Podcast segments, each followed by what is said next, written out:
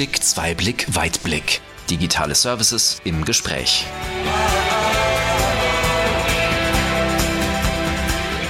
Hallo zusammen, herzlich willkommen zu unserer neuen Episode des Podcasts Einblick, Zweiblick, Weitblick, digitale Services im Gespräch. Mein Name ist Katja Lübke und in der heutigen Folge wagen wir einen Seitenblick und sprechen nicht über klassische digitale Services, sondern über eine Smart Energy City. Was bedeutet das?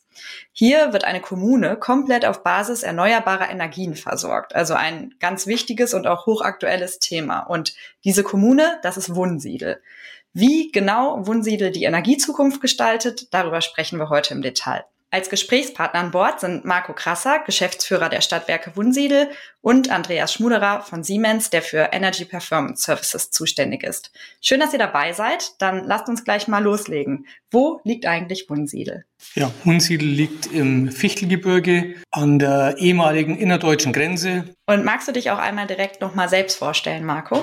Ja, gerne. Mein Name ist Marco Krasser. Ich bin Geschäftsführer der SWW Wunsiedel GmbH und ihrer Tochterunternehmen. Bin seit 2001 im Unternehmen beschäftigt in der Geschäftsführung und äh, bin Elektroingenieur, also komme von der technischen Seite. Andreas, magst du gleich weitermachen? Ja, mein Name ist Andreas Schmuderer. Ich bin in Deutschland für die Energy Performance Services verantwortlich.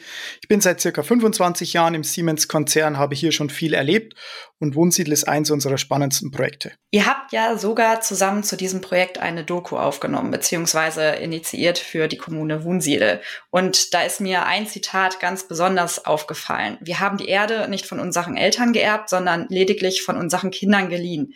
Mögt ihr darauf einmal genauer eingehen? Was meint ihr damit? Ja, im Wesentlichen meinen wir damit oder meine ich damit, dass wir unseren Planeten in einer Art und Weise bewahren müssen, dass auch unsere Kinder noch ein lebenswertes Umfeld genießen können. Das drückt es aus, dass wir diesen Erdball nicht geerbt, sondern eben nur geliehen haben und dass es unsere Aufgabe ist, Dinge, die man sich leiht, in einem Zustand zurückzugeben, wie wir ihn vorgefunden haben. Und das ist, glaube ich, bei unserem Planeten mittlerweile schwer zu realisieren. Das beschreibt ja jetzt schon recht gut so den Ansatz der Vision, die du vom Wunsiedlerweg hast. Du warst ja auch recht jung, als du die Leitung der Stadtwerke übernommen hast. Hattest du diese Vision von Anfang an oder wodurch ist die auch entstanden und hat sich ja dann immer mehr zu einem echten Bild entwickelt? Ja, zunächst mal die Vision in Gänze einer energieautarken beziehungsweise einer CO2-neutralen Energiezukunft ist natürlich gewachsen. Allerdings trägt man sowas in sich. Es ist eine Lebenseinstellung, wie man mit Dingen umgeht, wie man mit Ressourcen umgeht und somit ist ein Gesamtbild entstanden, das eben diese drei Themen beinhaltet. Wir wollen möglichst kostengünstig, CO2-neutral und sicher unsere Energieversorgung für unsere Kunden gewährleisten und um dieses äh, Dreiergestirn hat sich dann unsere Strategie auch aufgebaut. Und wie sieht die jetzt genau aus? Also woraus besteht eure Strategie? Was macht ihr genau für den Wohnsiedlerweg? Mm, der Wohnsiedlerweg oder die Strategie des Wohnsiedlerweges teilt sich in verschiedene Ebenen auf. Zunächst mal war für uns, und das war 2001 sicherlich nicht selbstverständlich, der Aufbau erneuerbarer Energieerzeugung das Maß aller Dinge. Also wie können wir Wind, Sonne und auch Biomasse in unserem Energiesystem etablieren. Wir wussten, dass erneuerbare Energien fluktuierend sind. Deswegen war ein weiterer Baustein dann äh, die Integration von Speichermedien, also Wasserstoff, Batteriespeicher, aber auch das Thema Holz als äh, großer Energiespeicher. Wenn man dann die Hardware in so einem System installiert hat, dann ist der nächste Baustein, die Dinge zu vernetzen. Also zu digitalisieren, zu automatisieren, die Dinge miteinander äh, in Kontakt zu bringen und am Ende aller Tage auch die Marktdesigns so zu beschreiben, dass sie der lokalen, dezentralen Energieversorgung auch dienlich sind. Du bist ja gerade auf die drei Elemente eingegangen, Wind, Sonne und Wasser.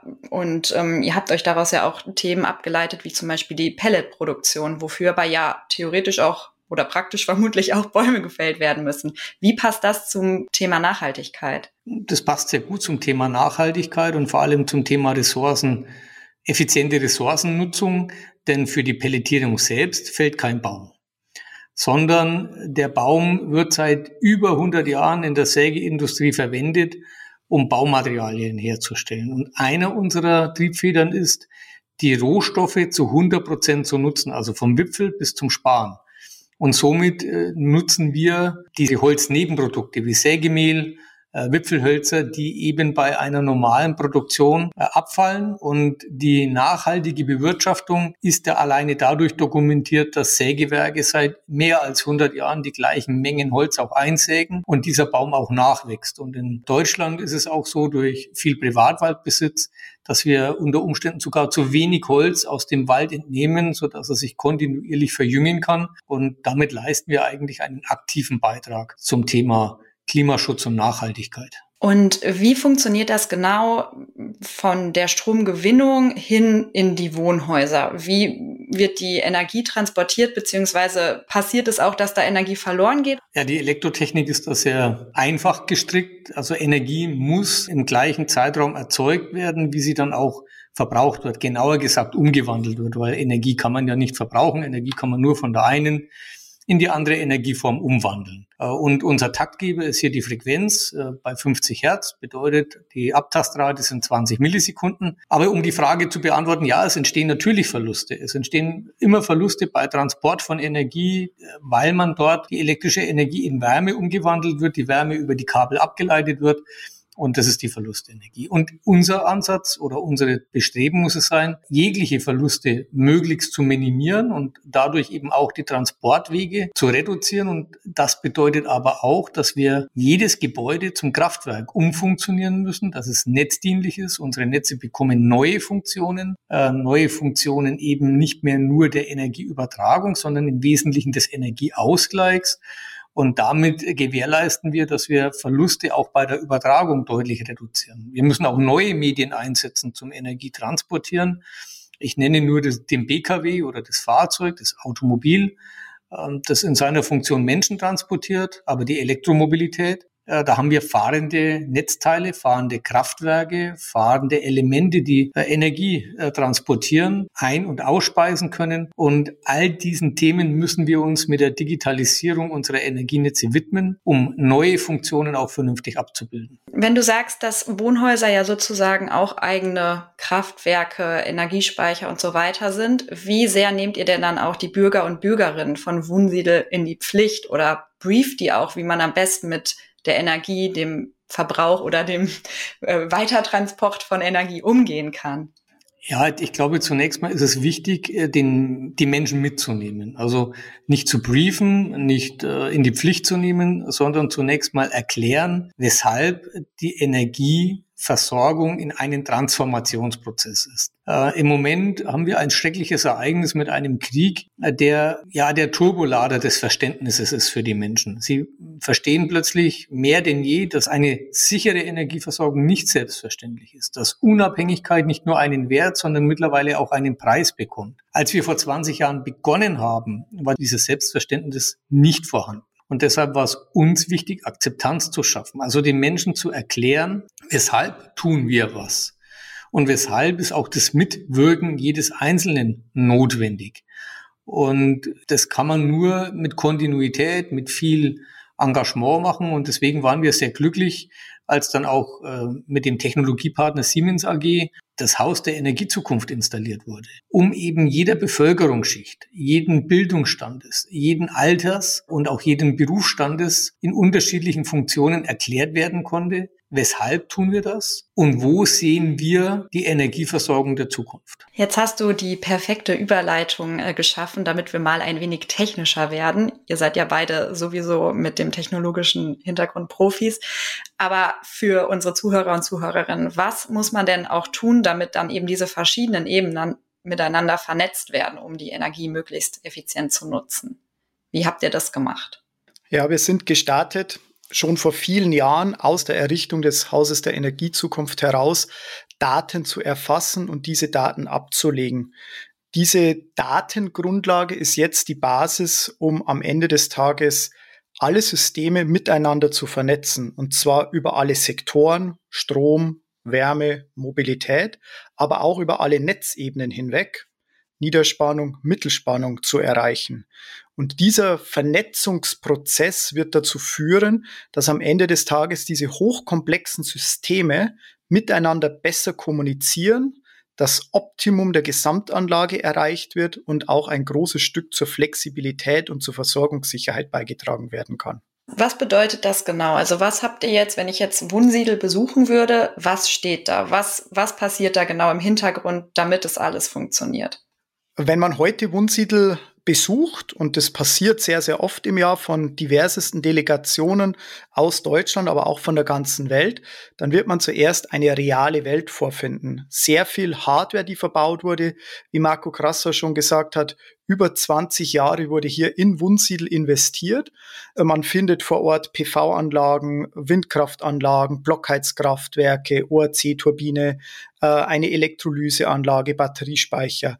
Diese Systeme liefern neben ihrem klassischen Dasein Energie wandeln Energie beziehungsweise speichern Energie, natürlich auch eine große Menge an Daten, Betriebsdaten, Zustandsdaten, Ladezustände. Und diese Daten werden über ein IoT-Backbone gesammelt. Über Wunsiedlers Lichtwellenleiternetz werden diese Daten aufgesammelt, werden abgespeichert und wir sind gerade dabei, im Rahmen des Netz der Netze zu simulieren, visualisieren und zu optimieren. Wenn ich noch ergänzen darf, ist, dass die Vernetzung die wir vorantreiben über alle Ebenen, eben die Versorgungssicherheit, ein wesentliches Element der Energiezukunft über die Sektoren hinweg und über die Ebenen hinweg äh, sicherstellt. Also nicht nur die Stromgewinnung und die Stromversorgung, sondern auch ein wesentliches Thema die Wärmeversorgung unserer Bürger und Bürgerinnen oder unserer Kunden und das Ganze über die Ebenen und Sektoren hinweg vernetzt, macht das Ganze eben sicher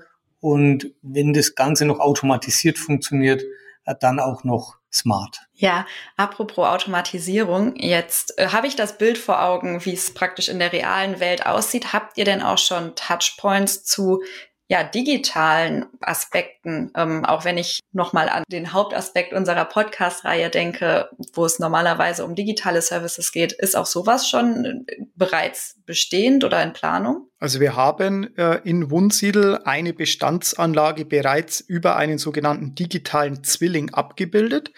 Das ist ein 8,4 Megawatt Batteriespeicher. Dieser digitale Zwilling dient dazu, die Gesamtanlage ideal äh, im Netz zu betreiben. Äh, zum einen dafür zu sorgen, dass sie entsprechend äh, ihres Daseins die Zuverlässigkeit garantiert, die Flexibilität im Netz schafft, aber auf der anderen Seite auch, dass dieser Batteriespeicher immer in einem Betriebszustand gehalten wird, der für den Batteriespeicher im Sinne der Alterung das Optimum bedeutet. In einem zweiten Schritt wird die Elektrolyseanlage, die derzeit errichtet wird und im Sommer in Betrieb genommen wird, auch über einen digitalen Zwilling oder auch über einen Energy Twin abgebildet, um auch hier eine ideale Fahrweise zu erreichen. Das heißt, ein Optimum zwischen Wasserstofferzeugung, elektrischen Energiebezug und State of Health Zustandes der Gesamtanlage. Ihr habt von Delegation und viel Besuch in Wunsiedel gesprochen. Könnt ihr denn schon feststellen, dass es ja Nachahmer beziehungsweise Gruppen gibt, die sich eben bei euch dann auch äh, orientieren an dem, was ihr schon geschafft habt? Also weltweit gibt es bisher keine Rückmeldung, dass daraus etwas entstanden ist. Es gibt sehr viele Ansätze, speziell im europäischen Umfeld. Ähm, die entferntesten Delegationen, die Wunsiedel besucht haben, waren Pakistan und Südafrika. Hier sollen die Konzepte mit in Städtebauplanerische Leistungen einfließen. Wir erkennen aber durchaus in Deutschland äh, von verschiedensten Kommunen und Industriebetrieben die äh, dieses Modell, ich will jetzt ganz bewusst sagen, nicht kopieren, aber sich äh, Inspiration holen, sei es im Rahmen der Elektrolyse, im Rahmen der Vernetzung, im Rahmen von Wärmenetzen, das können wir sehr wohl erkennen. Wie seid ihr denn eigentlich zusammengekommen? Also jetzt haben wir viel über den Status quo gehört, aber wie hat es angefangen zwischen Wohnsiedel und Siemens und wie ist auch die aktuelle Rolle von Siemens in dieser Partnerschaft? Erinnert sich jemand an den Anfang? Ich glaube, wir erinnern uns beide sehr gut an, an den Anfang, ähm, als wir uns zum ersten Mal trafen. Aber am Ende aller Tage ist die äh, Technologiepartnerschaft eben durch Gespräche entstanden. Äh, speziell hier mit dem Andreas Schmutterer und mit mir. Äh, es stimmt die Chemie, die Menschen passen und wir hatten den Mut, beide den Mut, eben Projekte nicht als Verkauf von irgendwelchen Assets zu sehen, sondern auch gemeinschaftlich Geschäftsmodelle zu entwickeln, diese Geschäftsmodelle zu etablieren und auch umzusetzen. Und äh, unser erstes gemeinsames größeres Projekt war dann der Batteriespeicher, gefolgt vom Haus der Energiezukunft und wird sich jetzt fortsetzen äh, mit den Themen Digitalisierung, mit den Themen Automatisierung, mit dem Thema künstlicher Intelligenz. Und ich bin mir ziemlich sicher, dass an der Stelle äh, nicht das Businessmodell oder die, das Geldverdienen alleine im, im Fokus stand, sondern im Wesentlichen auch ein erheblicher Anteil an Idealismus von beiden Seiten eingebracht werden musste, um die Projekte eben über so lange Zeit zu verfolgen. Also nur als Beispiel, die Elektrolyse, Andreas, verbessere mich bitte, aber ich habe so im Kopf, mindestens zehn Jahre haben wir an dem Modell gearbeitet. Wir wussten beide, dass wir sie brauchen. Wir wussten beide, dass sie ein elementarer Bestandteil des Energiesystems der Zukunft sein wird, auch mit ihren Einsatzbereichen, dass es eben nicht um den Wasserstoff geht, sondern dass es im Wesentlichen um die Demand-Side geht und um die Steuerung. Aber es ist nicht ein Fingerschnipp und es, der, der Case steht, sondern es hat sehr, sehr viel Arbeit und sehr viel Idealismus von beiden Seiten gebraucht, um nicht bei der ersten Niederlage die Flinte ins Korn zu werfen. Ja, wenn du jetzt eben dieses Beispiel nennst und man den zeitlichen Aspekt dahinter sich dann mal vor Augen hält, dann weiß man, was, was da für eine Arbeit und auch für eine Langfristigkeit hintersteckt in der Planung. Hm, ich würde gerne noch mal auf einen anderen Aspekt eingehen. Ihr habt gesagt, dass ihr dieses IoT-Backbone habt, was die riesigen Mengen an Daten sammelt. Wie weit seid ihr denn schon, Prognosen auf Basis dieser Daten zu treffen? Wie geht ihr zum Beispiel auch mit Dunkelflauten um? Okay, also ich will zunächst mal auf den Umgang mit Dunkelflauten eingehen. Also zunächst mal ist es wichtig zu verstehen, dass wir in einem Energiesystem leben, das in Zukunft sehr viel mehr die Vernetzung der Sektoren braucht. Also sprich, wenn wir Sonne und Wind nicht zur Verfügung haben, müssen wir ja irgendetwas verbrennen, um elektrische Energie zu erzeugen, um den Dunkelflauten entgegenzuwirken. Deshalb ist es umso wichtiger, dass wir auch dann, getreu unserem Motto, wir wollen 100 Prozent des eingesetzten Rohstoffes verwenden, dass dann genau bei dieser Energieerzeugung die eingesetzte Wärme auch eine Verwendung findet. Also sprich, dem Bürger seine Wohnung heizt oder wie auch immer. So, dieses Grundverständnis vorausgesetzt, müssen wir Daten sammeln. Einmal, wie verhält sich unser Wärmesystem, auch unser Gasnetz und wie verhält sich unser Stromnetz und wie korrelieren die Systeme miteinander. Und die Systeme gibt's ja bereits, also gerade in der Industrie, da kann Andreas sicherlich äh, deutlich mehr dazu ausführen, äh, dass digitale Systeme Prozesse optimieren. So, und unser Job ist es jetzt, diese aus der Industrie bekannten Systeme auf ein deutlich komplexeres Energiesystem zu übertragen und zunächst mal Einzelprognosen abzugeben, aber diese Einzelprognosen, die ja wiederum nur einen Slot optimieren, den so zu vernetzen, dass sie sich gegenseitig äh, stärken und optimieren. Und da glaube ich, äh, Andreas, sind wir einen guten Schritt gegangen. Wir üben da fleißig, äh, auch mit dem digitalen Zwilling, der in der Erstellung und in, in der Probung ist und auch parallel in Teilbereichen mitläuft.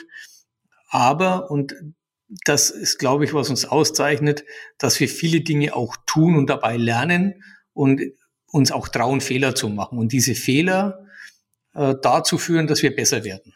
Und wie skalierbar ist das ganze Projekt?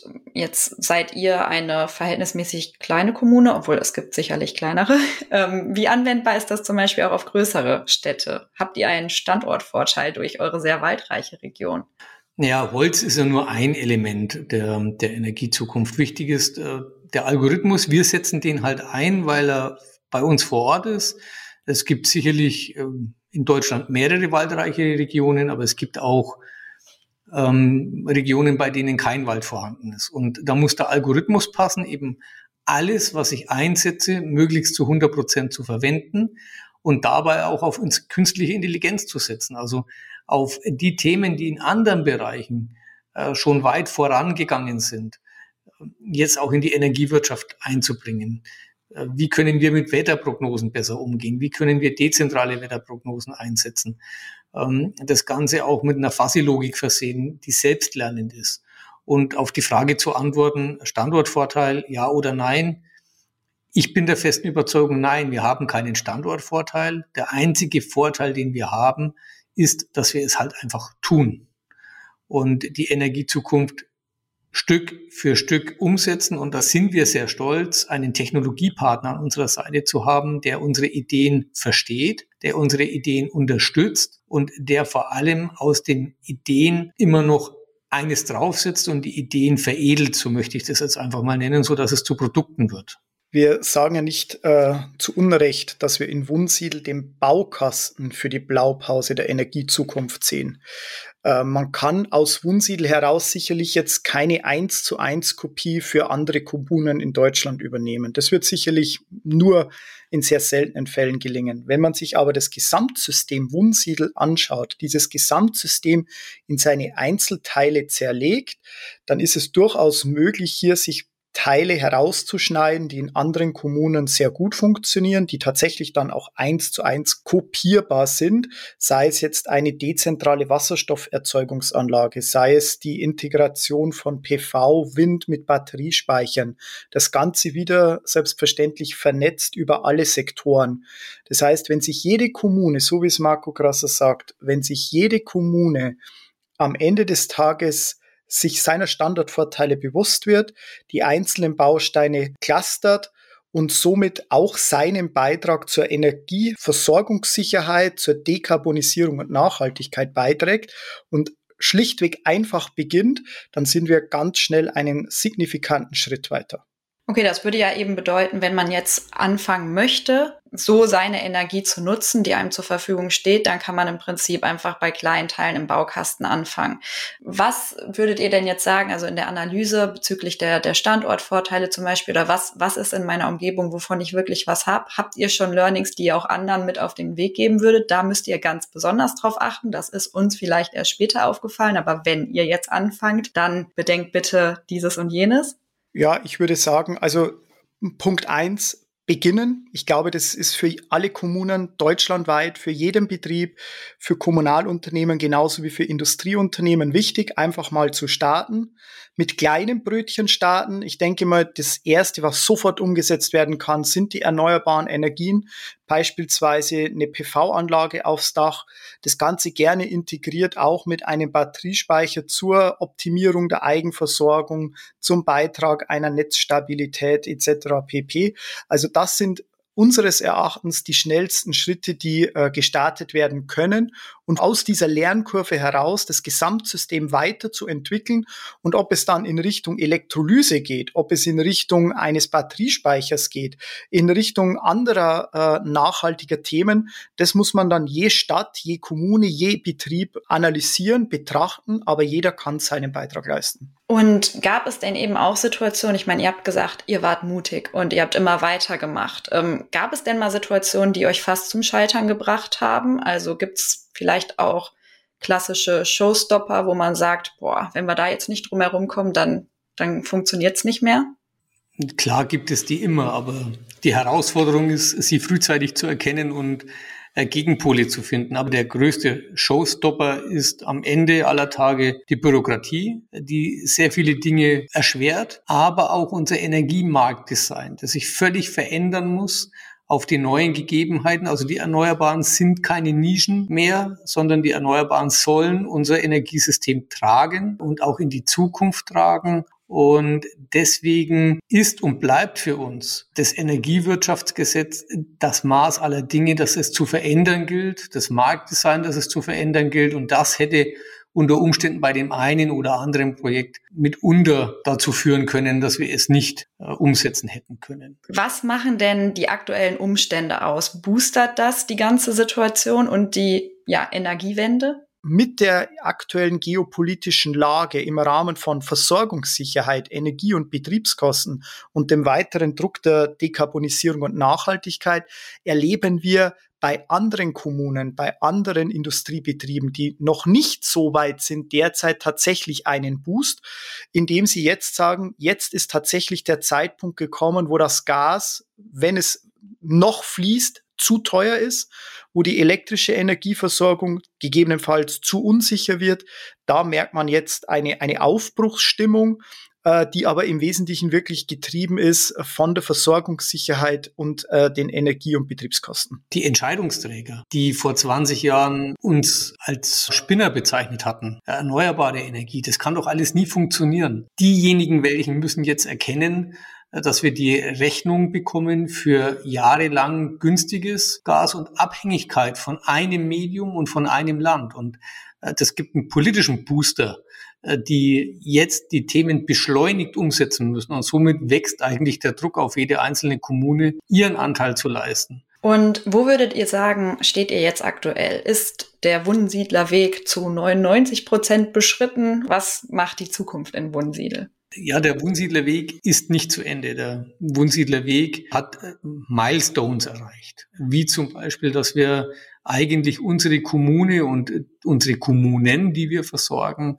äh, zu 100 Prozent erneuerbar versorgen können. Aber es ist dann nicht damit getan, dass wir eine kleine Kommune oder kleine Kommunen mit elektrischer Energie und Wärme versorgen, die erneuerbar ist, sondern wir müssen ja auch äh, unsere Industrie wettbewerbsfähig halten. Wir müssen unsere Unternehmen einbinden in diese Konzepte. Wir müssen sie als Kraftwerke installieren, als netzdienliche Institutionen in unsere Netze einbauen. Das bedeutet, dass wir weitere Elektrolysen bauen werden, dass wir mit dem Thema Wind natürlich weiter vorangehen, dass wir die neuen Technologien auch nutzen. Also die Evolutionsstufe der Windenergie ist ja unbeschreiblich von der 500 kW-Anlage bis jetzt zu 7,5 Megawatt-Anlagen mit einer Bauhöhe von über 200 Metern. Die Themen muss man einbinden und wir müssen eines tun, wir müssen es auch selbst in die Hand nehmen, weitere Kommunen zu animieren, diesen Weg mit uns zu gehen, Bausteine äh, dieses Wohnsiedlerweges auch in ihrer eigenen Kommune umzusetzen, Kommunen dabei zu unterstützen, ihre eigene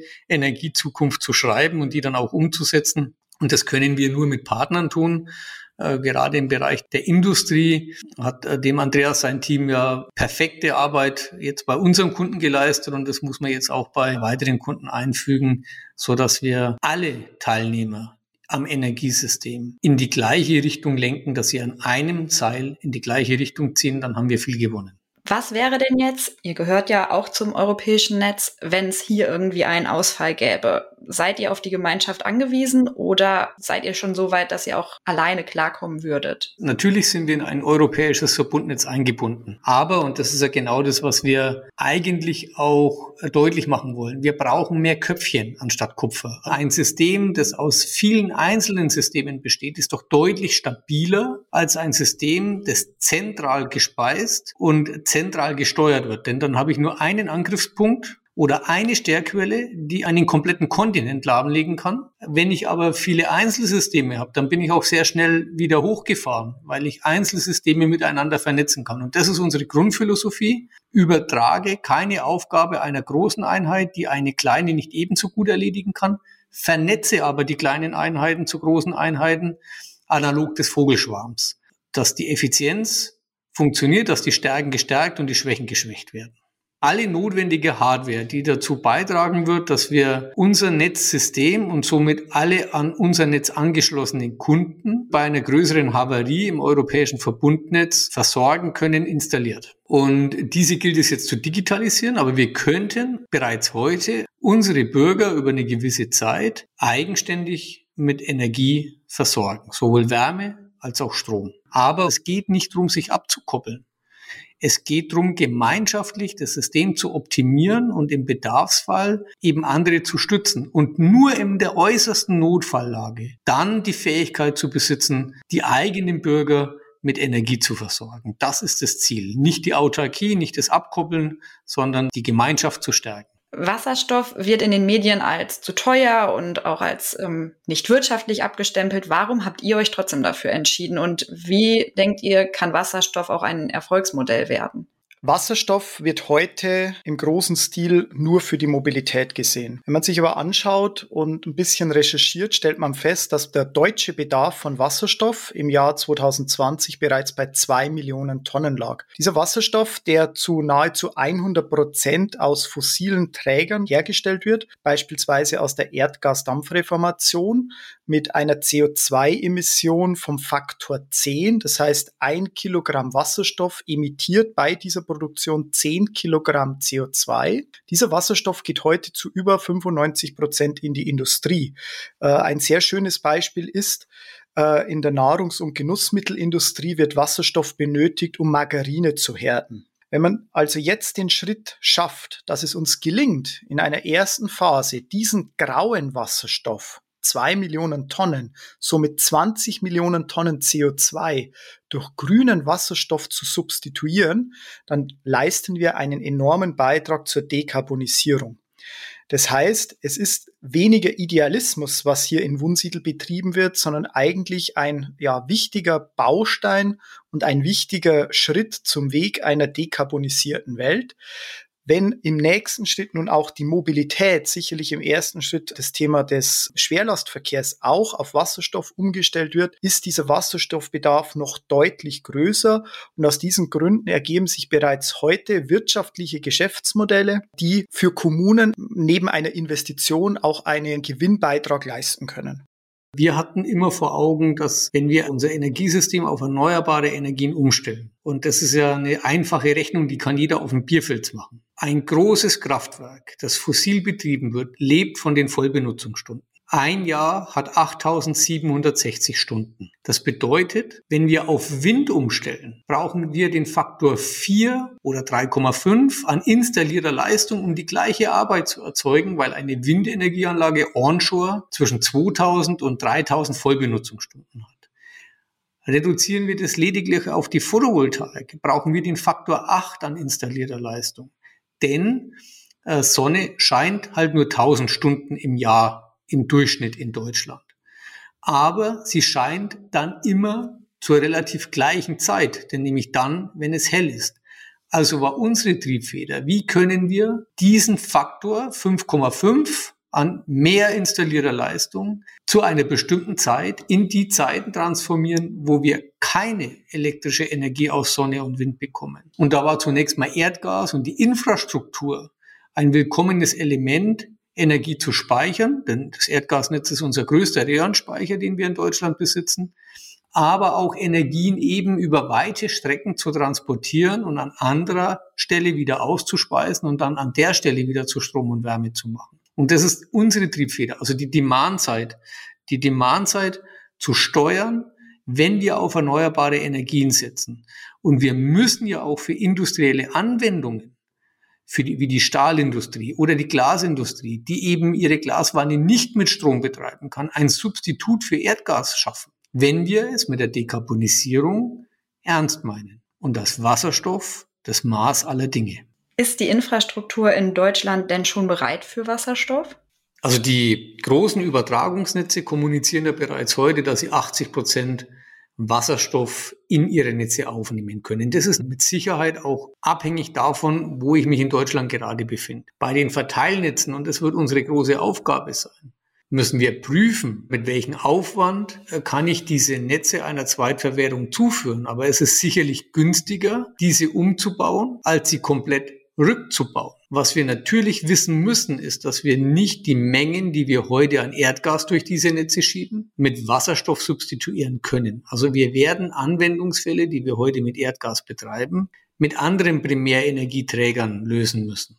Denn es macht ja auch keinen Sinn, und jetzt sind wir wieder bei unserer ersten Philosophiefrage, wir müssen 100 Prozent des Rohstoffes, das wir einsetzen, effizient nutzen. Und es macht doch keinen Sinn, ein sehr edles Gas, ob das nun Erdgas oder Wasserstoff ist, mit einer 800 Grad heißen Flamme zu verbrennen, damit wir 75 Grad heißes Wasser bekommen. Sondern dafür brauchen wir andere Lösungen. Und den Wasserstoff müssen wir in die Industrie einsetzen, um auch unseren Industriestandort äh, in die nächste Ebene zu bringen, in die nächste Zeitenwende oder in die nächste Zeitrechnung zu, zu bringen, in eine dekarbonisierte. Das ist ja eigentlich unser Ziel. Und damit schaffen wir auch Frieden in dieser unserer Welt. Denn wenn wir uns um Erdgas nicht mehr streiten müssen, dann müssen wir darum auch nicht kämpfen. Und Sonne und Wind hat jedes Land. Ja, vielen Dank für das Gespräch. Einen Einblick wie diesen kann man, denke ich, nur selten erlangen. Und ich bin gespannt, wie die Vernetzung der verschiedenen Energiequellen auch in Zukunft bei euch funktionieren wird und vor allem, wie dann auch der Schritt in die digitalere Welt funktioniert. Und ja, wer weiß, vielleicht hören wir uns zukünftig dann auch einmal wirklich zum Thema digitale Services wieder hier in der Runde. Danke, dass ihr dabei wart. Ja, vielen Dank. War sehr aufschlussreich und ich würde mich freuen, wenn wir uns tatsächlich zu digitalen Services wieder treffen. Auch von meiner Seite vielen Dank für die Einladung. Ich möchte noch eins an die Community mitgeben. Fangt an und leistet euren Beitrag. Diese Abschlussworte will ich fast gar nicht ähm, kaputt machen, aber ich habe noch eine wichtige Info. Wie immer finden Sie Begleitmaterial zu dieser Folge in unserer Service-Digithek und wir haben hier sogar noch eine Besonderheit, denn es existiert ein YouTube-Film, alles auf grün, den Sie sich gerne auch noch anschauen können, wenn Sie noch mehr zu dem Projekt erfahren wollen. Vielen Dank fürs Zuhören.